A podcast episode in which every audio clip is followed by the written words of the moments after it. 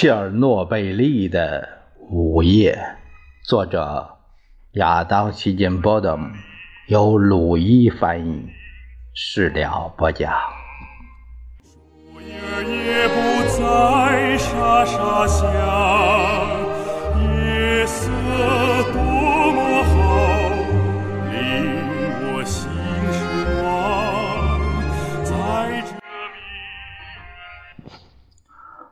在禁区内部，数千名士兵继续清理着被放射性核素污染的地面，用推土机将历史古老的居民点儿夷为平地，把被污染的家具从普里皮亚季的公寓窗户中扔出来。同时，在这里的野生动物身上，科学家们开始注意到奇怪的新现象。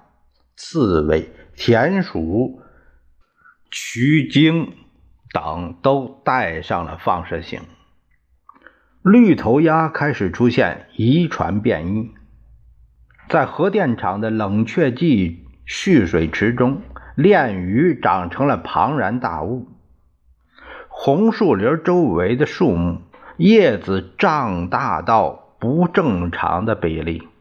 巨型针叶树的松针变为正常尺寸的十倍，金合欢树的叶片大如儿童的手掌。有关当局宣布，打算在白俄罗斯设立一个野生动物保护区，并在禁区内建起一座国际研究中心，专门研究辐射对环境的长期影响。但经费很紧张，在数十年冷战军备大肆铺张后，苏联经济已经是捉襟见肘。此时再加上戈尔巴乔夫成事不足败事有余的市场经济改革，从阿富汗撤军和遣散军队的高昂代价，以及国际石油市场的崩溃。更显得不堪重负，摇摇欲坠。而切尔诺贝利的财务成本，如被辐射和损毁的设备、人员疏散、医疗护理、工厂、农田数百万千瓦发电能力的损失，则继续不断上升。光是建造和运行石棺的费用，就高达四十亿卢布。约等于五十五亿美元。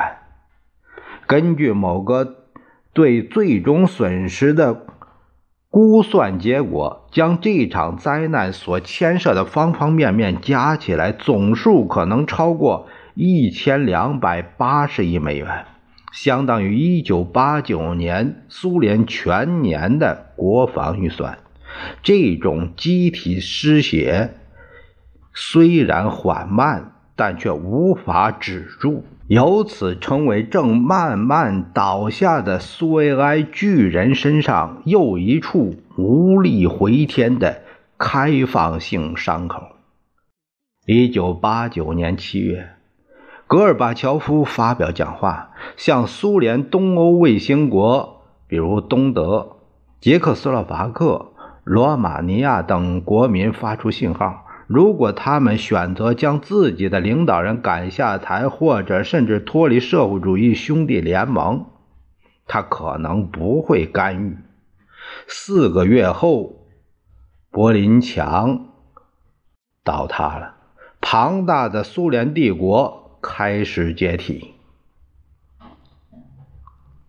在苏联，随着长期的物资短缺和内部经济崩溃，族群分裂和反对莫斯科中央集权的行动逐渐表现出快速增长的势头。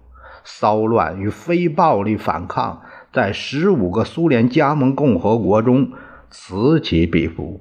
在立陶宛，六千人包围了伊格纳里纳核电站。那里的两座新建的 RBMK- 杠幺五零零反应堆成为民族主义者泄愤的靶子，而由此引发的一连串抗议示威，很快便导致波罗的海三国宣布脱离苏联独立。在明斯克，一场据媒体报道有八万人参加的游行示威，在白俄罗斯政府的总部大楼前举行，要求迁出被污染的地区，重新安置。我们的领导人足足骗了我们三年。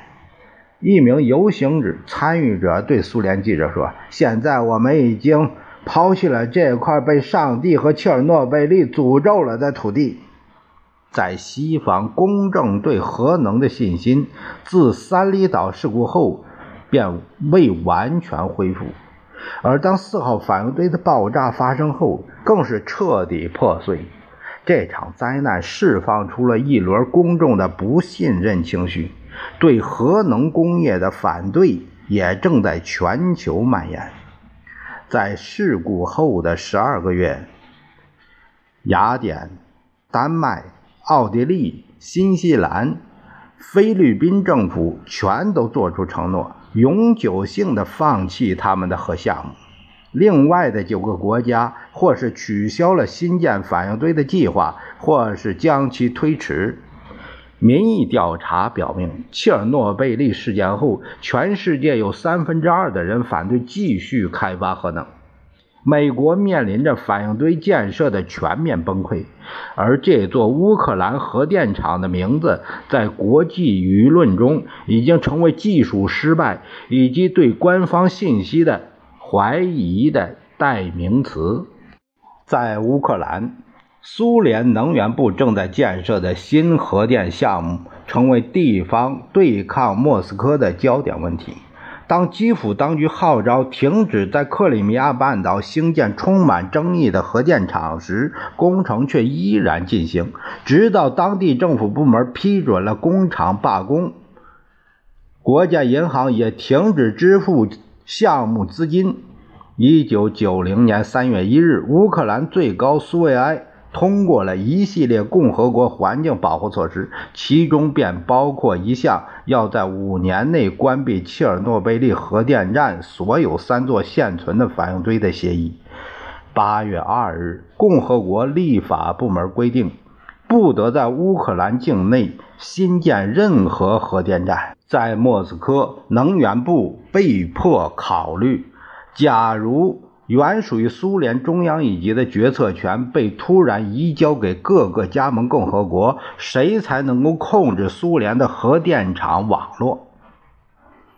在隔离区内，成千上万吨来自反应堆的瓦砾碎片、放射性土壤。植物、家具、车辆、设备，现在都已经埋葬在了约八百座核废料处理厂中。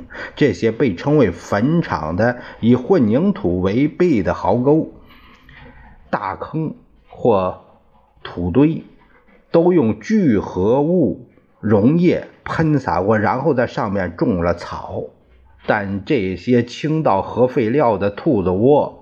都是匆匆挖成的，而且几乎无人维护，没有人费功夫去跟踪记录哪些东西埋在了哪些地方。到一九九零年初时，清理工作已经耗尽了人力，即便开出两倍于苏联平均工资的价码，以及直接打进银行账户的奖金。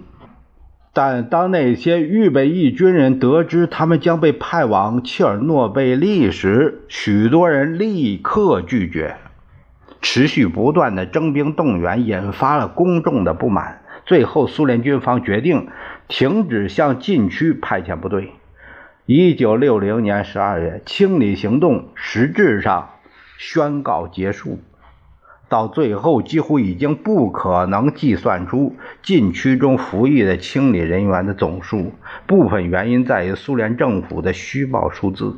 到1991年初，来自全苏联的60万劳动者参与了清理四号反应堆附近放射性炼狱的工作。官方承认他们为切尔诺贝利清理员。作为对他们的服务的表彰，许多人被颁授了特殊的身份证件，以及一枚法郎奖章，上面用希腊文镌刻着“阿尔法、贝塔、伽马”，环绕着一滴鲜血。在所有人的理解中，和那些伟大卫国战争的老兵一样，他们的牺牲为自己赢得了来自祖国母亲的终生关怀、照顾。在基辅，苏联卫生部设立了专门的诊所——全苏放射医学研究中心，为每个经受过辐射暴露的人提供医疗。但随着第一批退役的清理员开始发病，带着看起来是无法解释、不可预料和过早出现的各种症状来医院，他们发现这些吃公家饭的医生并不情愿将他们的病症与在三十公里禁区中忍受的恶劣条件联系起来。已经经济破产的国家无力为五十多万新增的、随时可能。残废的人提供承诺过的专业治疗，因此医生们以代码形式写下诊断。这些人的医疗档案也被列为机密。除了那些最极端的案例，几乎所有的病人都被给出与玛利亚·普罗钦科同样的诊断：普通疾病与致电离辐射无关。一九九一年十二月初。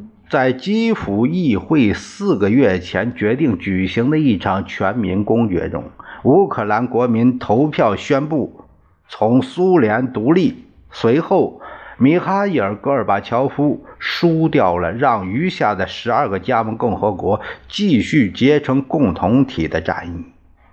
在八月份的一场失败的政变后，戈尔巴乔夫短暂地回到了国家领导人的岗位上。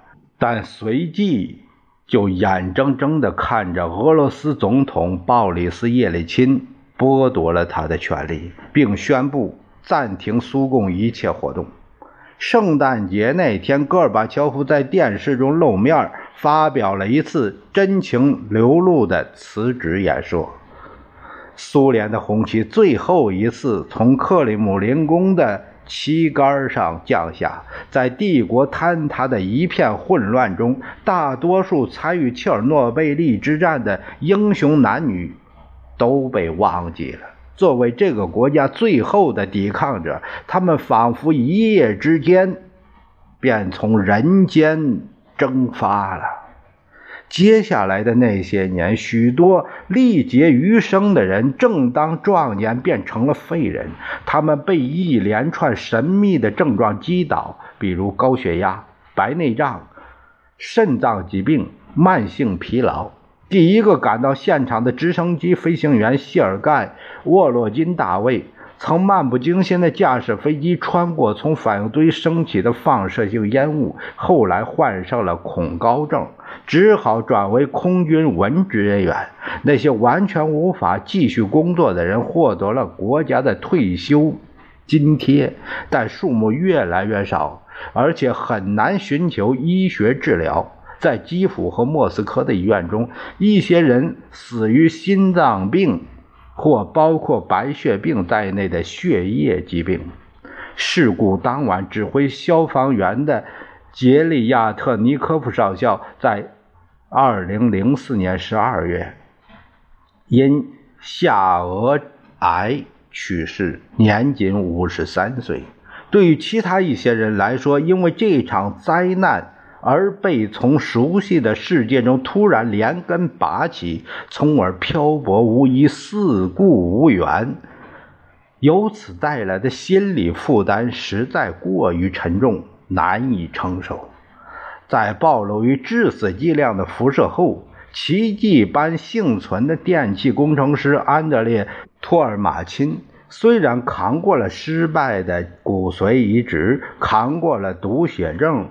活着走出了第六医院，但之后便很快陷入抑郁，酗酒身亡。两千零六年二月，事故发生近二十年后，我在基辅一家门庭寥落的咖啡厅里见到了物理学家韦尼阿明·普里亚涅奇尼科夫。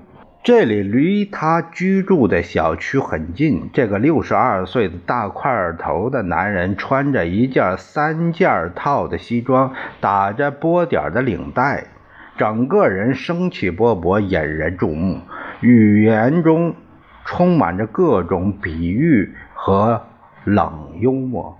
他细致入微地回忆起妻子栽种的草莓叶子上的石墨斑点，以及在四号机组地下室中与中国综合症的殊死搏斗。他告诉我，在1986年5月最恐怖的那几天中，曾到反应堆深处测量温度和辐射值的五个人，有四个已经死了，所以百分之二十的幸存率。他带着一丝忧郁的微笑说道：“如果把我包括在内的话，活下来的清理员中也带着同样的恐惧。他们担心从战场归来的自己身上带着没有人能看得见的致命伤口。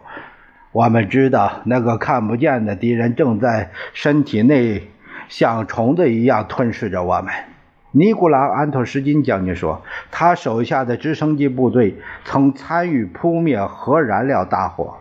对我们来说，战争还在继续。我们正一点点地从这个从这个世界上消失。”两千零六年，当我前往亚历山大·谢夫琴科和娜塔莉亚。离莫斯科国立大学不远的公寓拜访他们时，谢夫琴科的手臂和背部满是紫红色的伤疤，那是一次又一次植皮手术的结果。手术的次数太多，以至于他数到第十五次的时候就停了下来。他从第六医院一出院便迅速回到工作岗位，但后来又在德国的一家医院住了好几周。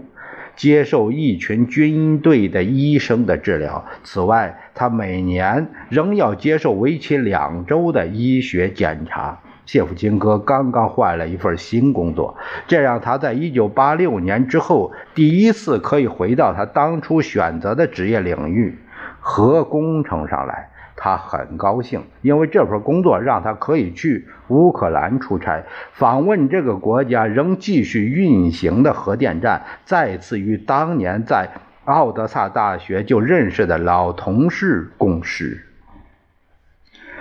然而，当他开始谈起那起事故时，汗水从那剃光了的平头的脑袋上静静地流下来。攥在拳头里的手绢很快就湿透了。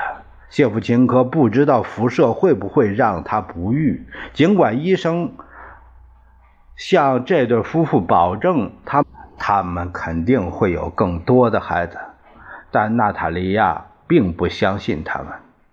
他甚至质问他们的动机。他可不想成为某个冷酷无情的科学实验的无知小白鼠。于是，他们的儿子基里尔就成了独生子。当时，他正在医学院学习，打算成为一名医生。他们养了一只暹罗猫，给它起了个名叫查理。这只猫出生于四月二十六日。他们认为这是一个。好兆头，但亚历山大说，辐射对他健康的影响并没有像人们预想中那么糟糕。医生一直跟我说，我活了下来，所以应当好好活下去，不要自寻烦恼。但只要我一回乌克兰，我们他们就会跟我说起来，谁谁谁又死了，是因为辐射吗？我不知道，我压根儿不懂那些统计数字。但当朋友们跟我问起时，我会告诉他们：你越少琢磨这件事儿，你会，你会活得越长。